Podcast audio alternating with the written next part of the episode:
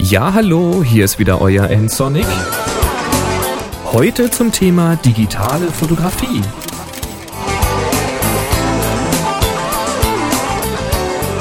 RAWs wegwerfen oder behalten.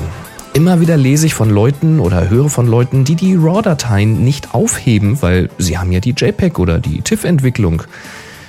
Ja, also ich weiß nicht. Ich meine sicher, Platz ist Platz, aber der ist doch auch zum Nutzen da. Wenn ich dann lese oder höre, wieder 10 Gigabyte Platz gewonnen, dann rechne ich mal kurz. Bei einer aktuellen 2 Terabyte Platte, da sind das nicht mal 0,5 Prozent der Gesamtkapazität. Dafür hat man dann aber einen großen Schwung seiner Negative weggeworfen und nur die Abzüge behalten.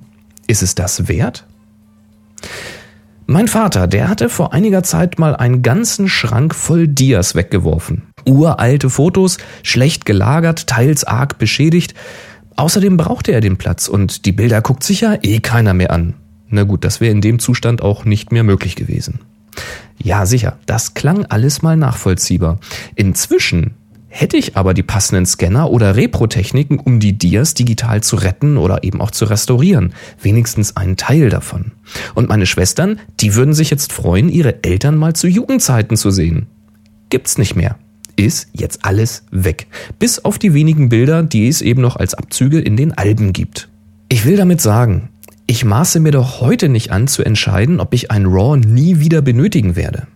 Ich habe schon alte RAWs in neuen RAW-Entwicklern bearbeitet und ich war froh, dass ich das tun konnte. Neue Möglichkeiten. Wer weiß, was da später nochmal möglich sein wird. Vielleicht möchten meine Schwestern ja in zehn Jahren mal meine alten Fotos selber bearbeiten oder mit dann neuen Techniken nutzen, betrachten, was auch immer. Und dann wollen die vielleicht mehr als den 800 x 600 Pixel JPEG Abzug, der im Web steht, der dann aber auf jedem Armband viel zu niedrig aufgelöst rüberkommt. Und selbst wenn man jetzt ein JPEG in der vollen Auflösung hat, ist es mit einer Farbbearbeitung oder Anpassung nicht mehr so wahnsinnig weit hergeholt. Nun haben mich relativ viele Fragen erreicht, wie ich denn damit umgehe, wie ich denn aussortiere, ob ich wirklich alles aufhebe oder wenn nicht, wie ich entscheide, was ich wegwerfe. Dazu mal meine Vorgehensweise. Ich bearbeite meine Bilder jetzt schon seit vielen Jahren mit Lightroom. Ich habe eigentlich mit Lightroom angefangen, als es die erste Version in der Beta 4 gab, die war öffentlich. Und seitdem habe ich mich da so ein bisschen verliebt. Und mein Arbeitsablauf, der sieht dabei wie folgt aus. Zunächst mal importiere ich die Bilder von der Speicherkarte. Speicherkarte anschließen, Lightroom startet. Ich kriege den Importdialog und lasse die Bilder eben einlesen. Dabei lasse ich übrigens auch die 1 zu 1 Vorschauen berechnen. Das hilft, wenn man anschließend möglichst schnell durch die Bilder gucken will. Und das ist für die nächsten Schritte wichtig. Wenn das dann alles fertig ist und ich mir inzwischen einen Tee gemacht und vielleicht auch schon getrunken habe, dann gucke ich durch die Bilder. Und zwar in der Einzelansicht, das geht in Lightroom mit der Taste E. Dann sieht man ein Bild quasi in Vollbildansicht. Und wenn ich diese Bilder mir dann so anschaue, dann entscheide ich. A, ist das Bild unscharf, verwackelt, ist es nicht das, was ich haben wollte, dann wird dieses Bild tatsächlich mal zum Löschen markiert. Und das geht ganz schnell mit der X-Taste. Zack, ist es zum Löschen markiert. Oder B, super, das ist der Treffer. Das ist das Bild, was ich haben wollte. Sei es jetzt durch die Schärfe, durch das Motiv, durch die Situation. Aber auf jeden Fall will ich dieses Bild behalten und ich möchte es später mal näher betrachten und gegebenenfalls eben bearbeiten und benutzen für Bücher, Kalender, was auch immer. Dann ist das ein Pick und wird als solcher auch markiert. Und das geht mit der P-Taste. Dann ist da so ein Fähnchen dran. Oder C, ja, das ist in Ordnung. Motiv, Schärfe, Situation, ja, passt schon. Haut mich jetzt nicht aus den Socken, ist aber okay. Dann auf jeden Fall aufheben. Meinungen können sich nämlich ändern oder man braucht später mal Füllmaterial in einem Buch, auf einer Webseite, vielleicht taugt es ja als Hintergrund, aber nicht alleinstehend und so weiter. Also keine Flagge setzen, aber aufheben. Und das geht mit der U-Taste. Je nach Situation gehe ich jetzt daher und lösche die mit X markierten, also die werden dann anschließend direkt von der Platte geputzt. Wenn ich jetzt zum Beispiel mit zigtausend Fotos von der Veranstaltung wiederkomme und nach dem Durchgang, den ich eben beschrieben habe, noch über tausend Bilder übrig sind, dann ist es mir schlichtweg egal, wenn ich jetzt ein oder zwei Bilder zu viel lösche. So gut können die gar nicht gewesen sein, sonst hätte ich die gar nicht erst mit X markiert. Also weg damit. Bei anderen Situationen, Porträtshooting, Bandshooting, solche Geschichten, wo es insgesamt weniger Fotos sind, da warte ich damit lieber noch ein paar Tage und schaue dann nochmal mit einem frischen Kopf und mit frischen Augen über alle mit X markierten Bilder von dieser Session. Denn ab und an behalte ich dann doch nochmal ein, zwei Bilder, der Rest fliegt dann aber von der Platte. Also die Xer natürlich. Alles andere, das hebe ich auf. Auch wenn ich ein Bild mit äh, Photoshop bearbeitet habe. Dann habe ich eben ein RAW und eine Photoshop-Datei. Ja, und derzeit spielt sich das alles noch auf meiner internen iMac-Festplatte ab. Die habe ich übrigens inzwischen von 500 Gigabyte, so habe ich das mal gekauft, auf 2 Terabyte aufgerüstet. Kann ich übrigens sehr empfehlen. Ist so eine sehr leise Western Digital Green Line. Genaue Modellbezeichnung müsste ich jetzt wieder raussuchen, aber quasi unhörbar. Ja, zukünftig werde ich darüber nachdenken, eine externe Festplatte anzuschließen, also zwei oder drei Terabyte, die dann ausschließlich für Fotos und Videos verfügbar ist. Die kann ich dann immer anschließen. Oder aber ich werde das vielleicht jahresweise auslagern. Also zum Beispiel das aktuelle und das Vorjahr auf der internen Platte, weil eben da der Zugriff sehr, sehr schnell ist und alles, was älter ist, auf eine externe Platte. Da bin ich mir noch nicht so ganz schlüssig. Inzwischen sorgt dann hier auch Time Machine auf dem Mac für ein regelmäßiges Backup der internen Platte auf einen Drobo. Da stecken nochmal vier Platten, so RAID-ähnlich verbunden drinne, damit nicht die Hardware selbst mal die Bilder löscht. Das wäre nämlich ziemlich übel. Ja, also rechnen wir nochmal kurz durch. Der Festplattenplatz, der ist nämlich ziemlich günstig geworden.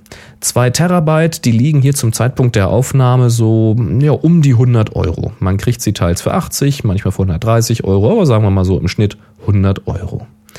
Die RAW-Dateien, also eine davon hier von meiner alten 5D Mark I, die benötigen so circa 15 Megabyte. Mal ein bisschen weniger, aber das ist so die Grenze. Es passen also ungefähr 133.000 Aufnahmen auf so eine Platte. Das macht dann ungefähr 75 Cent pro 1000 Fotos. Na gut, bei einer 5D Mark II, da sind die Aufnahmen größer, so um die 25 MB, also etwa 80.000 Aufnahmen und circa 1,25 äh, pro 1000 Fotos. Also von einer Kostenexplosion kann man dann nun wirklich nicht sprechen, auch dann nicht, wenn man die Preise verdoppelt, weil man nun mal mindestens eine Kopie als Backup vorhalten sollte. Und was ist mit dem Formatwechsel? Lohnt sich das überhaupt alles aufzuheben, wenn sich in Zukunft alles ändert? Naja, Formate von Festplatten oder den Speichermedien generell und auch die Bilddaten, die werden sich natürlich ändern. Ich meine, das haben sie immer getan. Mal mehr, mal weniger. Früher hatten wir IDE-Platten, heute SATA. Wer viele Daten hat, der muss natürlich auch viel umkopieren oder konvertieren, wenn der nächste große Wechsel ansteht. Aber erstens trifft das immer zu, egal ob man die RAWs aufgehoben hat oder nicht. Und zweitens werden die alten Formate und Datenträger ja nicht von einem Tag auf den anderen unbenutzbar. Wenn eine neue Schnittstelle kommt, dann wird ja der alte Computer noch eine ganze Zeit lang weiterlaufen. Und wenn es einen neuen Bildformatstandard gibt, dann wird die alte Software ja noch weiter funktionieren und eventuell werden dann neue Programme sogar das alte Format lesen oder auch konvertieren können. Man kann dann also stückchenweise diesen Umzug, diesen Wechsel planen und dann eben in kleinen Schritten umsetzen. Ja, was ist das Fazit? Wie viele Fotos macht ihr pro Jahr? Wer sein Geld mit diesen vielen Bildern verdient, der kalkuliert die Preise für die Festplatte ja auch gleich mit ein. Da gibt's schon mal keine Entschuldigung. Wer die Fotografie als schönes Hobby betreibt, der wird sicherlich sehen, dass Festplatten deutlich günstiger als so manches Objektiv sind. Lohnt es sich nun wirklich, die RAW-Dateien wegzuwerfen, um Platz zu schaffen? Meiner Meinung nach nein. So mache ich das also mit den RAW-Dateien und das ist auch immer wieder ein Thema auf unseren Workshops. Workshops, die mache ich zusammen mit Chris unter der Happy Shooting Flagge. Da guckt mal rein, happyshooting.de slash workshops oder eben auch solo. Da gibt's wieder schöne Foto- und Pferde-Workshops. Schaut mal rein, www.nsonic.de slash workshop. Da sind nochmal alle Workshops, auch die Happy Shooting Workshops aufgelistet. nsonic.de slash workshop. vielleicht ist für euch was Passendes dabei und wir sehen uns in 2011. Ich würde mich freuen. Ja, Kommentare zu der Folge könnt ihr mir hinterlassen unter www.ensonic.de, hier zur Folge 231 oder direkt per E-Mail an info.nsonic.de. Da könnt ihr dann auch ein MP3 anhängen, wenn ihr mir einen Audiokommentar schicken wollt. Nsonic schreibt sich N-S-O-N-I-C. Und wenn ihr kein Mikro zur Verfügung habt, dann nehmt doch einfach euer Telefon und ruft an unter 05551 99 5874. Das war's für heute auch. Viel Spaß jetzt beim Kalkulieren eurer Festplattengrößen. Ihr werdet sehen, da passt mehr drauf, als ihr so glaubt. Und das Löschen bringt gar nicht so viel, wie man annehmen möchte.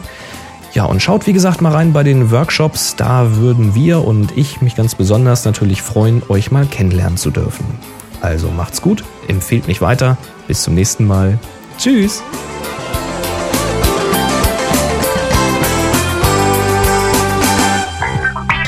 Sie hörten eine weitere Produktion von nsonic www.nsonic.de. Check out this show and more great photography podcasts at photocastnetwork.com. photocastnetwork.com